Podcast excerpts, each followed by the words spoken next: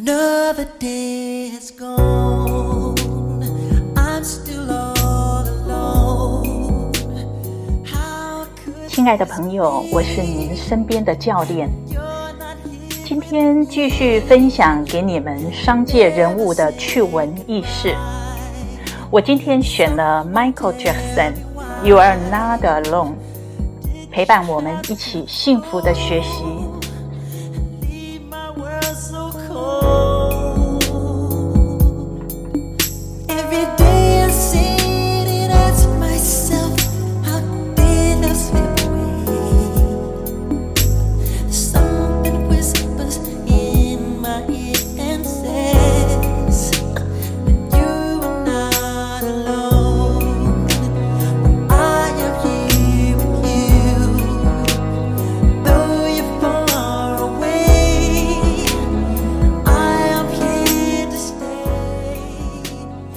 我们不应该拒绝机会，尤其是让我们彻底感到后悔的机会。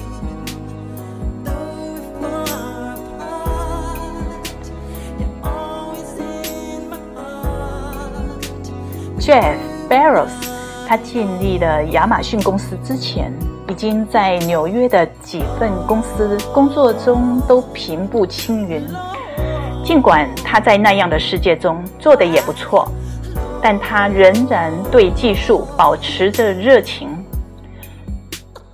让他灵感迸发的那个火花，实际上是一个统计数字。他读过的一些资料显示，互联网的使用量正在以每年百分之两千三百的速度增长。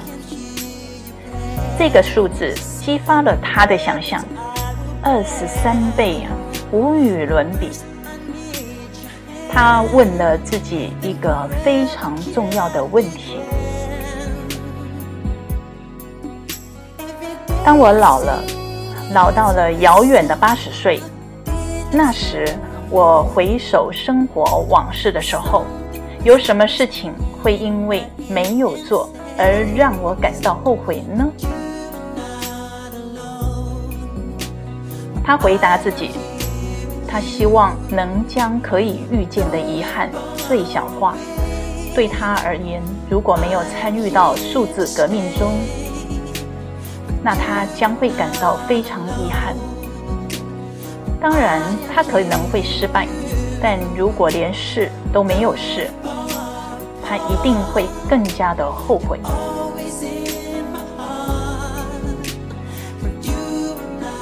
接着，他又问了自己第二个很重要的问题：在这个新兴的在线环境当中，做什么业务是最好的？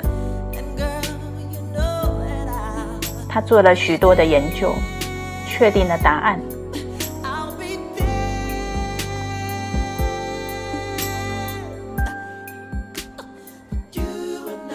具有讽刺意味的是，这个行业呢，可能是迄今为止最古老的行业之一——图书业。而互联网可以提供更多的选择，涵盖的书目比实体书店要多的很多。在他自己考虑清楚，并和他妻子谈过之后 b a r r o s 向老板辞职了，宣布要去创建自己的在线图书销售事业，而他的老板一开始认为他疯了，但是和 Barros 在中央公园散步，并且谈了两个小时之后，就连他的老板也相信 Barros 就要成就一番事业了。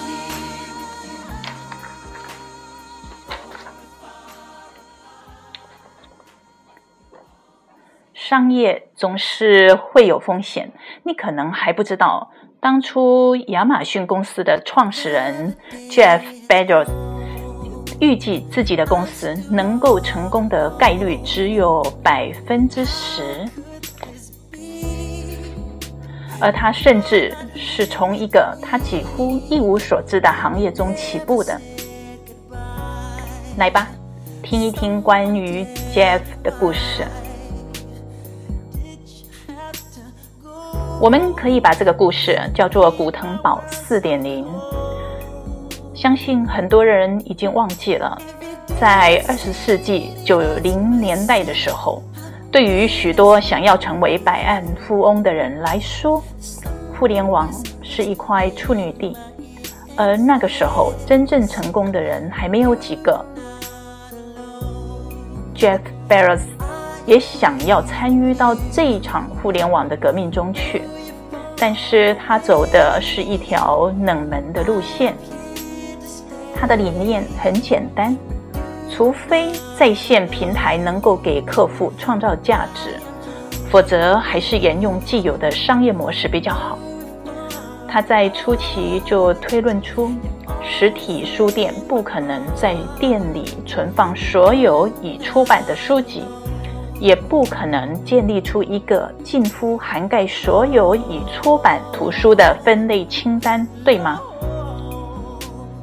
与此同时，在线书店却可以提供更多的选择，去创造大家更大的价值。他很早就决定要以卖书为起点，开始自己的互联网事业。但是有一个问题，他对出版业务几乎一无所知，因此他需要尽快学习。做了一些研究以后，他发现美国书商协会的年度大会很快将要在洛杉矶举办了，他马上就订了一张机票。很快就开始在书展的通道间穿梭，参观各个出版商的摊位，从宣传册里收集信息，和一些热情的销售人员交谈搭讪，甚至还和几个人交流了他的在线方案。他很快的攀越了一条陡峭的学习曲线，甚至对于一个关键的问题。他也找到了答案。什么关键的问题呢？书籍的数据库是否已经存在呢？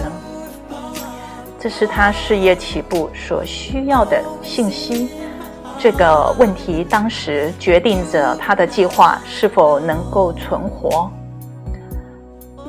根据他自己的计算，他推断出互联网业务最多最多只有百分之十的胜算。非常不乐观，而我们很难相信吧？作为最成功的网络书店之一，它的创始人在创业之初竟然对出版业一无所知。而 Barons 对于如何创立互联网事业，只有一个大概的理念，他还不清楚应该从哪一个入手。就在做了一些一手的调研之后，他就冲出了起跑线，并开始飞奔起来了。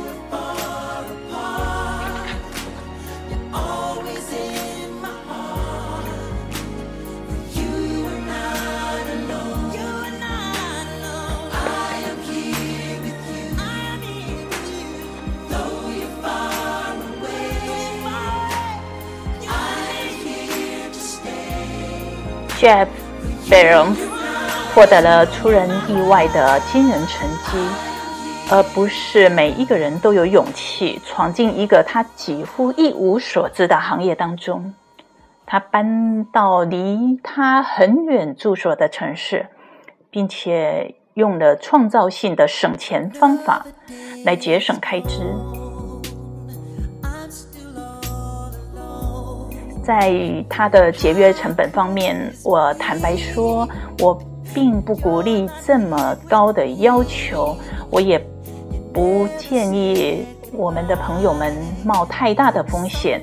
不过，我不得不说，Jeff Bezos 创立亚马逊公司的这个故事，让我真的受到了一些启发。我还是要把它分享给你们。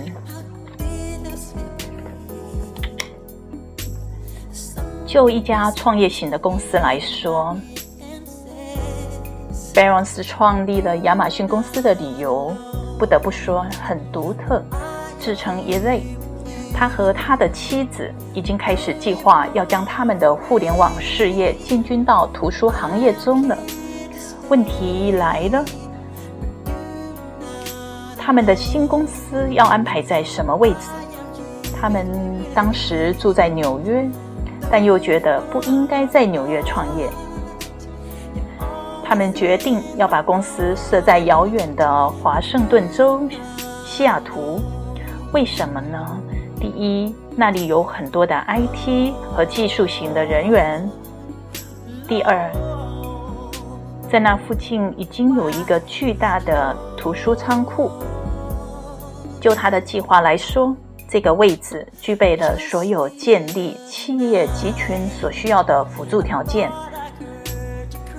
而他和他未来将要创立的公司之间，唯一需要跨越的就是两千四百英里的一个距离。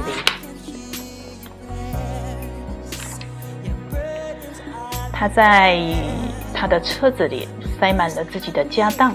哦不，这是他爸爸的雪佛兰开拓者。然后他和妻子就开车横跨了全国，在西雅图的郊区租了一间两居室，租金来自于家里的一些资助。而他的新办公室呢，则和小时候一样，是一间改造过的车库。为了省钱。他跑到加德堡，这是一家美国的家居连锁店啊，买了一些门板跟支柱。后来他把这些东西都改装成了办公桌，没有红木家具，没有豪华的办公室。下一个问题是给他们的新公司取什么名字呢？他最先想到的名字之一是 Kedabra。很有趣，他的律师和他的想法可不一样哦。他警告，这个 Cadabra 听起来跟 Cadaver 是非常像的。Cadabra 是一个魔法师的咒语，而 Cadaver 是个尸体，对任何公司来说都不感兴趣的一个形象哦。他们最后还是用了 Kedabra 这个名字呢，注册了公司。但是三个月以后呢，他们决定用世界第二大河流的名字亚马逊 Amazon 来命名这家公司，因为这一条河流看上去有数不清的分支，而且这个名字还是 A 开头。这样，在按照字母顺序列出的公司名单当中，他们的公司。很容易非常靠前，甚至排在首位。亚马逊公司 Amazon.com 就这样诞生了。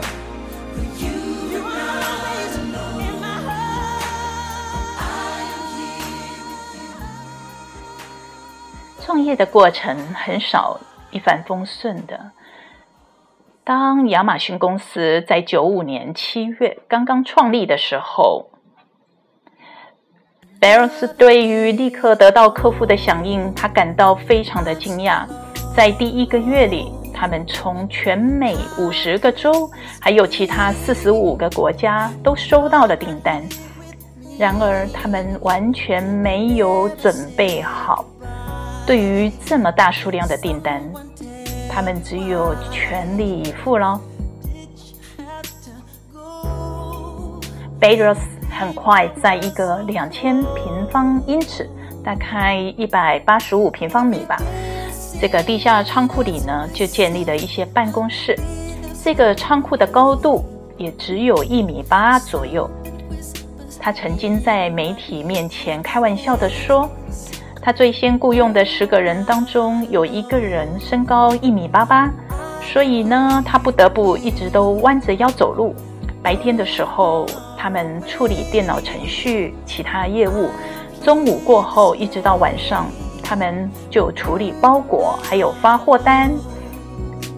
Barris 还说，他的团队呢会跪在水泥地上打包图书，直到有一天，他宣布他的膝盖自己再也受不了了。解决方案呢？给每个人发护膝呀。当时就有一个员工带着一个很难置信的目光看着他，好像在对他说：“我竟然给这种人工作啊！”还有一个员工打破了僵局，他马上提出来：“我们真正需要的是包装台。”第二天，他们马上得到了包装台，生产率一夜之间翻了一倍。Barros 是亲手参与了工作，为了确保履行了所有的订单，这一个亚马逊公司的创始人在早期就形成了一种为客户服务的文化，并且一直延续下去。并不是每一个成功的企业家都经历过白天在桌前编写代码，晚上在水泥地上打包图书的日子，是吗？然而，对于 Bezos 以及亚马逊公司最初的几个雇员而言，这可是他们早期成功之路的一部分哦。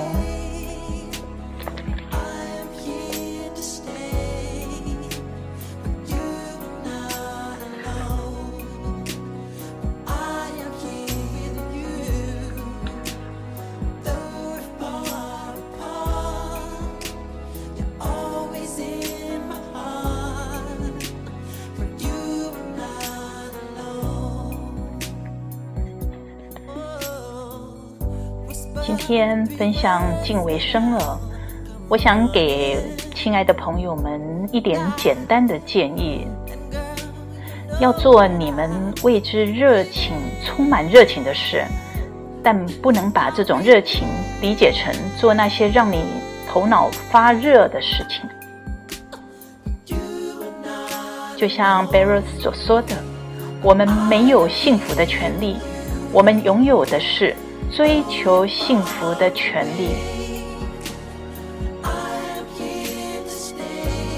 这一种幸福究竟是什么？我想每个人都有不同的答案。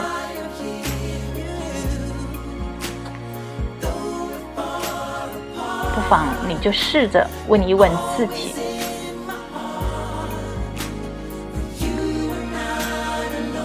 让我们想象一下那遥远的八十岁。到了那个时候，我们回想生活往事的时候，有什么事我们会因为没有做而感到后悔？好好的思考这个问题，我相信你会比较容易找到你自己的答案。